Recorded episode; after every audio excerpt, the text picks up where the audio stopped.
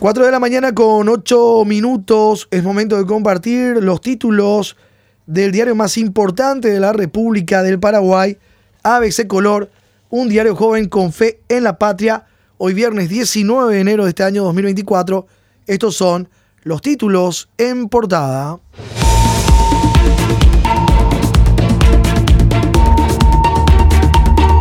Raúl Atorre ubica a sus operadores en diputados. Escándalos por nombramiento en el Congreso. Tenemos ahí un videito que vamos a compartir en un rato sobre este título. Presidente de la Cámara colocó a hijo de Edil Asunceno de su equipo político como asesor. Santiago Calonga, con 19 años, cobra 5 millones 500 mil guaraníes al mes. Asesor de 19 años y no era de diputado preso Osorio entre los nepo operadores de la torre. El titular de diputados. Otra de sus beneficiadas es la nuera del diputado Juan Carlos Osorio, preso por el caso Austranza API. Seccionalero Gustavo Baranda también está mejor. Yerno del diputado cartista y titular del GEM, Orlando Arevalo, Satornilla al cargo, proyecto contra nepotismo de Bachi Núñez, favorecerá más la práctica. El titular de diputado Raúl Atorre, quien en campaña en 2022 lo pintaba de ejemplo de juventud, nombró a un joven de 19 años hijo del concejal de Asunción, Gabriel Calonga, como asesor en la Cámara Baja, la nuera del exdiputado preso Juan Carlos Osorio y esposa de un concejal de Asunción, está comisionada. Estamos recorriendo las páginas de nuestro impreso.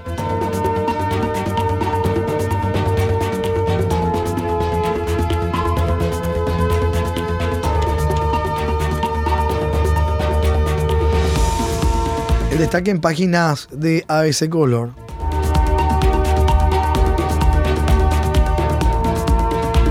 Yerno de Arevalo no concursó, pero tiene jugoso salario como asistente.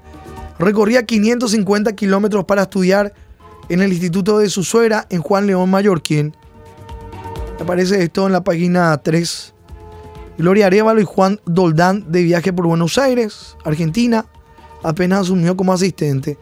Graciela González, concejal de Lambaré, y el diputado cartista Orlando Arevalo, suegros de Doldán.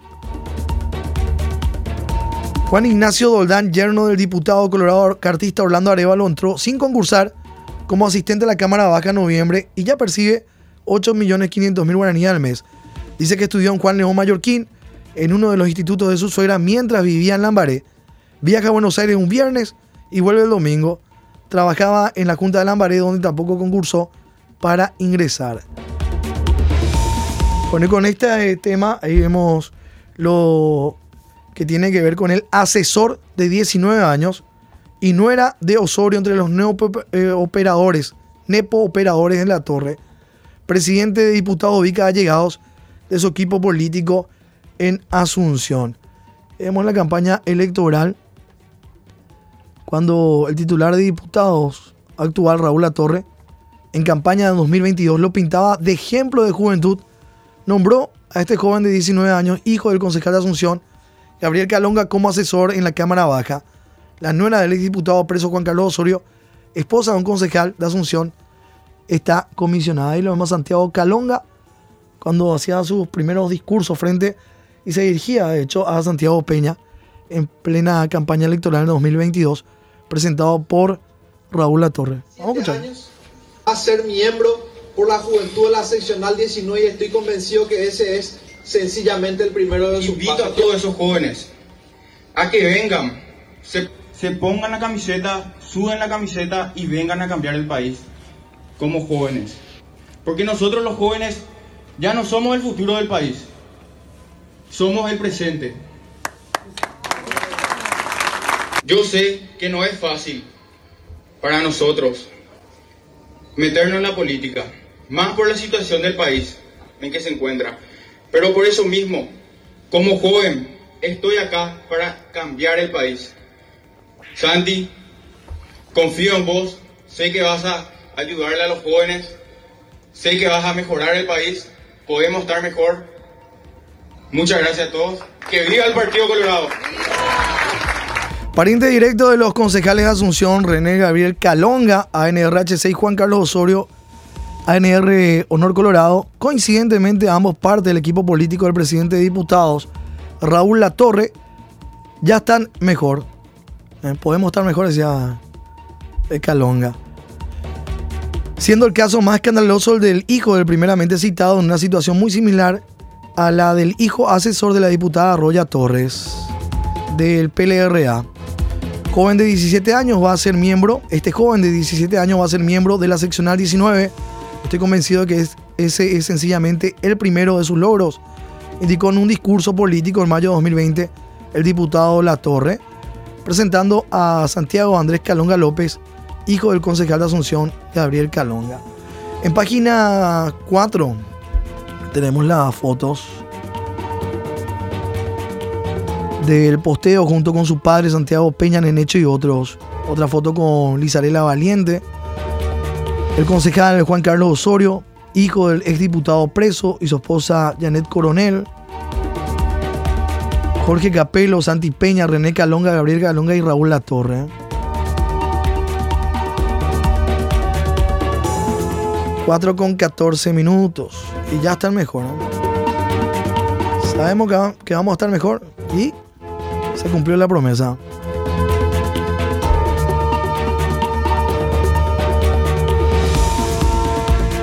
El desarrollo de estos temas en páginas hoy de nuestro impreso.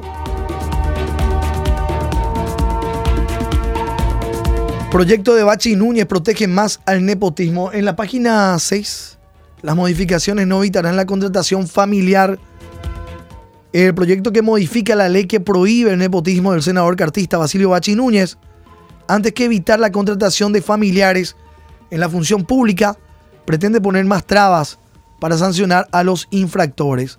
Es decir, busca blindar aún más a los privilegiados. Y tenemos ahí la infografía, el comparativo de la propuesta de ley que prohíbe el nepotismo, el vigente y el proyecto Bachi.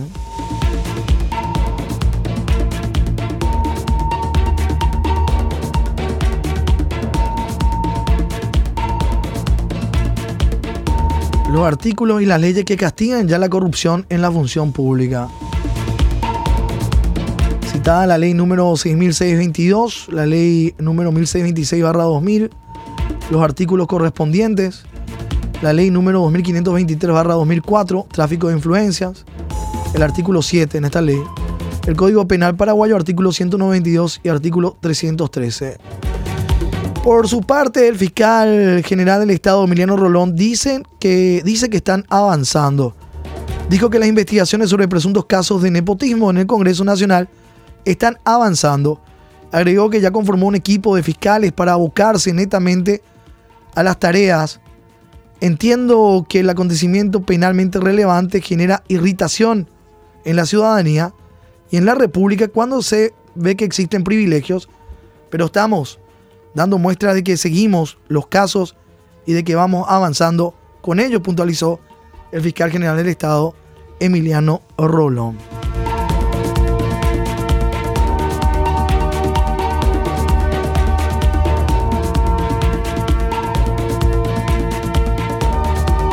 Cuatro con 16 minutos.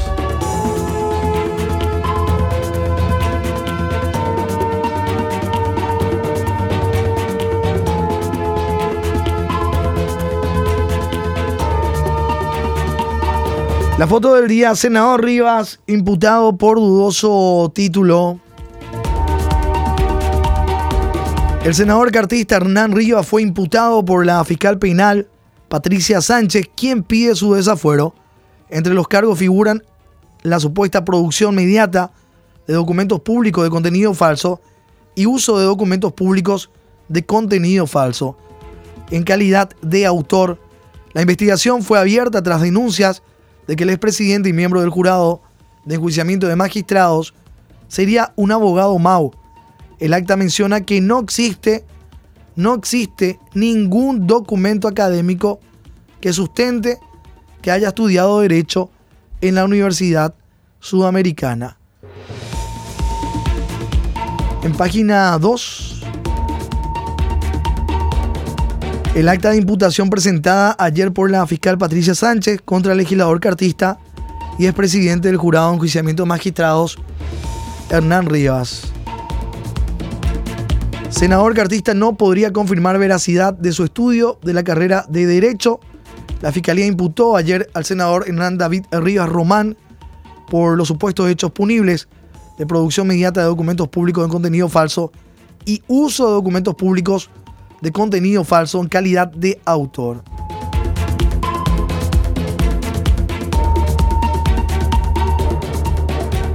El expresidente del jurado de enjuiciamiento de magistrado habría utilizado un título de abogado cuyo contenido no podría ser confirmado para jurar ante la Corte Suprema de Justicia. Se pidió el desafuero y medidas alternativas. Único egresado del 2020, los registros de la Corte Suprema de Justicia habían evidenciado que el ahora imputado senador cartista Hernán Rivas no solo habría usado un título de abogado de contenido dudoso, sino que también fue el único egresado de la Universidad Sudamericana en el 2020. Un hecho bastante llamativo, atendiendo a que el legislador colorado dijo que cursó la carrera de Derecho entre 2010 y 2015 y defendió su tesis en 2016 en Luque.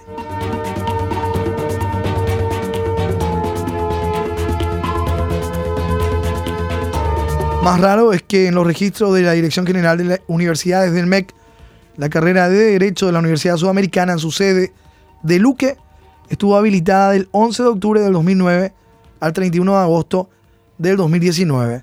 O sea, Rivas Román egresó cuando la carrera estaba inhabilitada y cerrada. La fiscal solicita un plazo de seis meses para la investigación de los hechos. Además pide al juzgado el desafuero del senador cartista, como también medidas alternativas a la prisión. Página 2, ABC Color.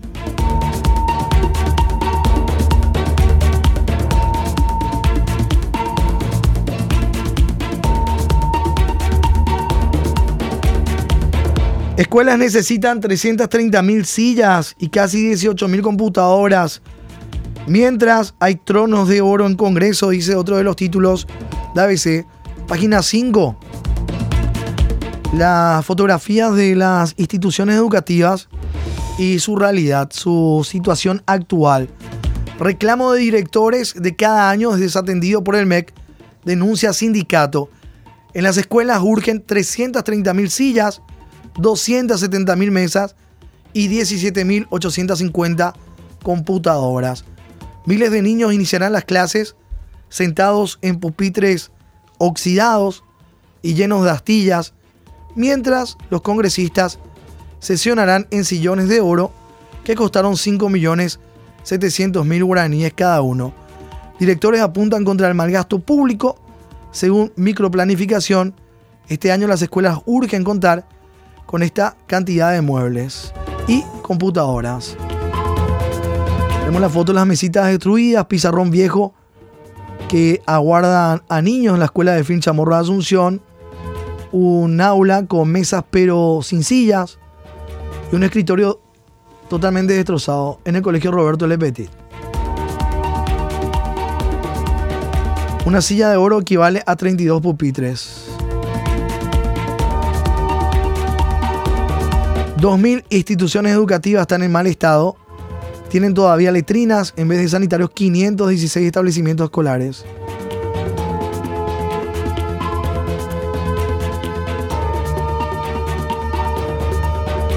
Y tenemos la lista también en esta infografía en la página 5 de nuestro diario. Lo que más urge en las escuelas según directores. 333.331 sillas pedagógicas, 270.991 mesas pedagógicas,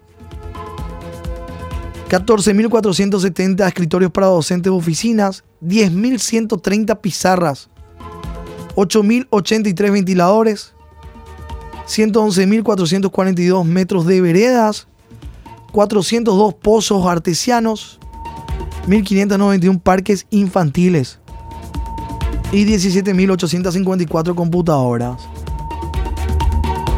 Datos de microplanificación 2023, Observatorio Educativo Ciudadano. Diputado evita criticar y pedirá donación. El diputado Hugo Mesa, ANR, dijo que no quiere entrar en detalles sobre las sillas de oro para el Congreso Nacional, que costaron cerca de 6 millones de guaraníes cada una, y ante los cuestionamientos sobre que ese dinero pudo ser utilizado para la compra de pupitres, adelantó que pedirá que Itaipú Nacional done sillas para cubrir las necesidades de escuelas a nivel país. Es decir, pretende que la educación paraguaya se sostenga a base de donaciones mientras parlamentarios despilfarran el dinero que cada paraguayo aporta con sus impuestos.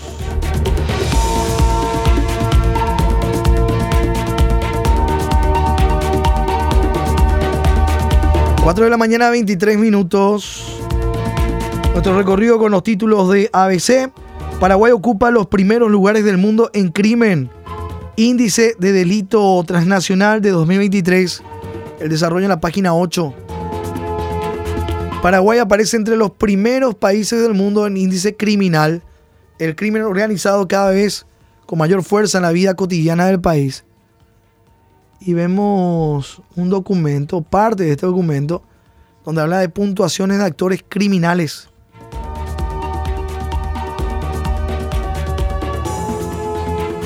Aparece Myanmar 1, Congo, República Democrática del Congo. En segundo lugar, tercero aparece Paraguay.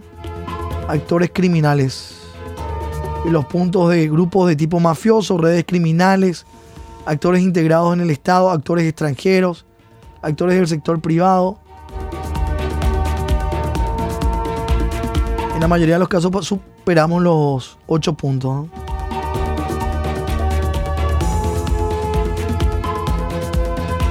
Eh, casi 9 en todos. En cuarto lugar aparece Colombia. Quinto, Honduras 6, Irak. Paraguay figura en los primeros lugares del mundo en criminalidad en el 2023 según la iniciativa global contra el crimen organizado transnacional.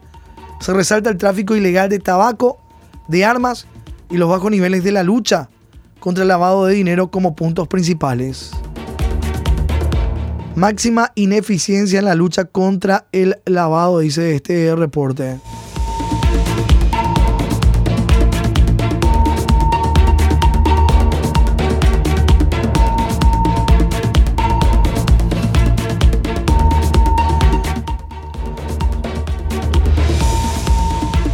Parksin sigue sin devolver dinero.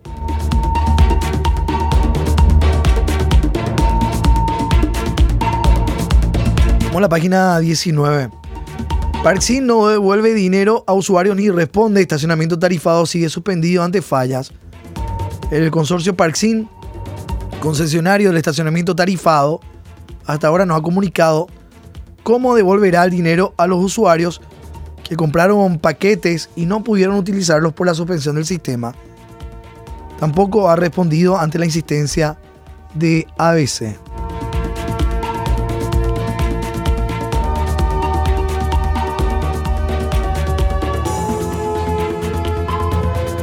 Y por último, el ministro alerta sobre caja fiscal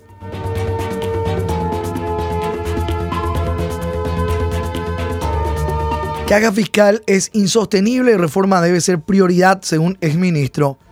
Barreto dijo que hay proyecciones, que proyecciones del BID indican que desde 2029 el déficit sería de 1% del Producto Interno Bruto.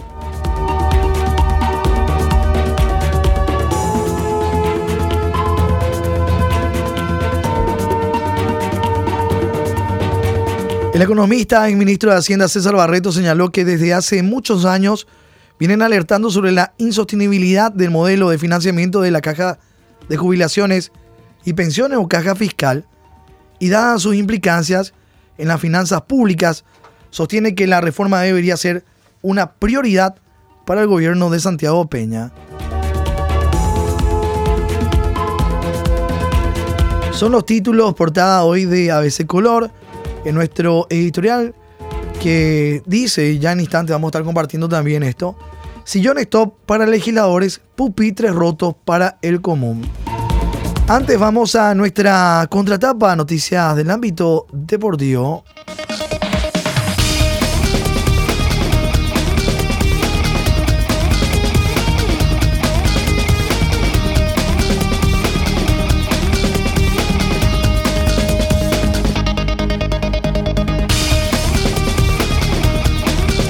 La Azulgrana tradicional y vistosa hoy arranca el torneo de apertura 2024. Hoy arranca el torneo de apertura 2024 en Villa Lisa, pero ayer, con una innovación en el diseño de nuevo a lo tradicional, Cerro Porteño exhibió ayer la nueva casaca que vestirá esta temporada en todas las competencias en que participará siempre aliado con Puma. La nueva piel azulgrana se presenta este año con los colores tradicionales, bastones verticales y pretinas llamativas. El costo de la nueva indumentaria es de 475 mil guaraníes. El equipo de Barrio Obrero debuta en el torneo de apertura el domingo frente a Sportivo Trinidense en el Estadio Defensores del Chaco a las 18 horas. Hoy Ameliano Nacional, 18 horas, Luis Yani, Villaliza, Olimpia Sol de América a las 20.30 en el Defensores. Mañana Luqueño 2 de mayo en el Feliciano Cáceres, 18 horas. General Caballero Tacuarí a las 20.30 del sábado en Carendí. Y el domingo Cerro Porteño Trinidense, 18 horas, Defensores del Chaco. Y cierran la primera fecha Guaraní ante Libertad en el Rogelio Olivieres a las 20.30. Luz, cámara y acción. Arranca la apertura 2024, dice el título en la página 47. Una hermosa foto del Defensores del Chaco. Una toma aérea nocturna los grandes Olimpia y Cerro Porteño oficiarán de local en el Defensor del Chaco en el tramo inicial del torneo.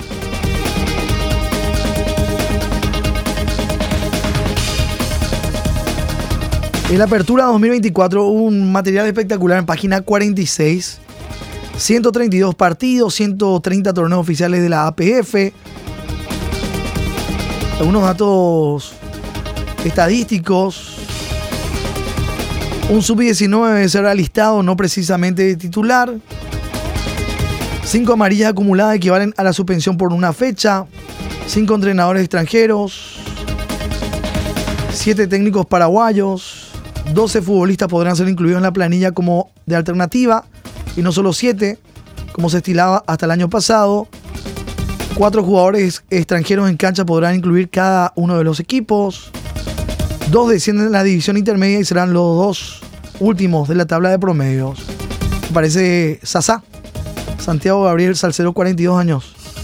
El goleador histórico del campeonato paraguayo con 159 goles. Reaparece este año en la categoría mayor con la firme convicción de extender sus registros de máximo artillero. Eh, el equipo de Danzarina parece Sasá. ¿eh? Sol de América. Otros goleadores de esta nómina que siguen son Néstor Camacho, 125 goles. Oscar Cardoso, 121 goles. José Ortigosa, 102. Y Roque Santa Cruz con 90 tantos. Tan lejos de esas, 159 goles. Interminable Santiago Salcedo. Bueno, todos los datos estadísticos es un material espectacular en la página 46 de colección Equipo y sponsor Cerro Porteño. La nueva denominación del estadio y del plantel principal del elenco de Barrio Obrero. Arbitraje paraguayo, tres nuevos integrantes del selecto plantel FIFA. La selección sub-23 preolímpico ya instalado en Venezuela. El domingo ante Argentina a las 20 horas. El debut de Paraguay por el grupo B.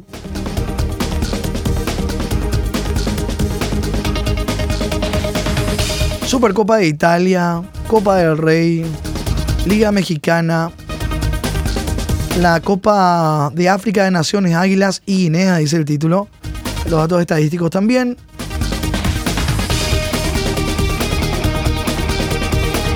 Y otras disciplinas deportivas. Australia Open. Y el Dakar 2024. Arabia Saudí. Todos estos materiales hoy en páginas de ABC Color. 4 con 32 minutos. Santos Mario, Marta Audifaz y Abaco Mártires, dice hoy nuestro santo oral.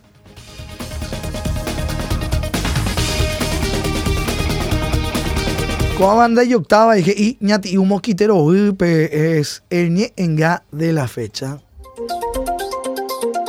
ABC Color, el diario completo, presenta el editorial de la fecha.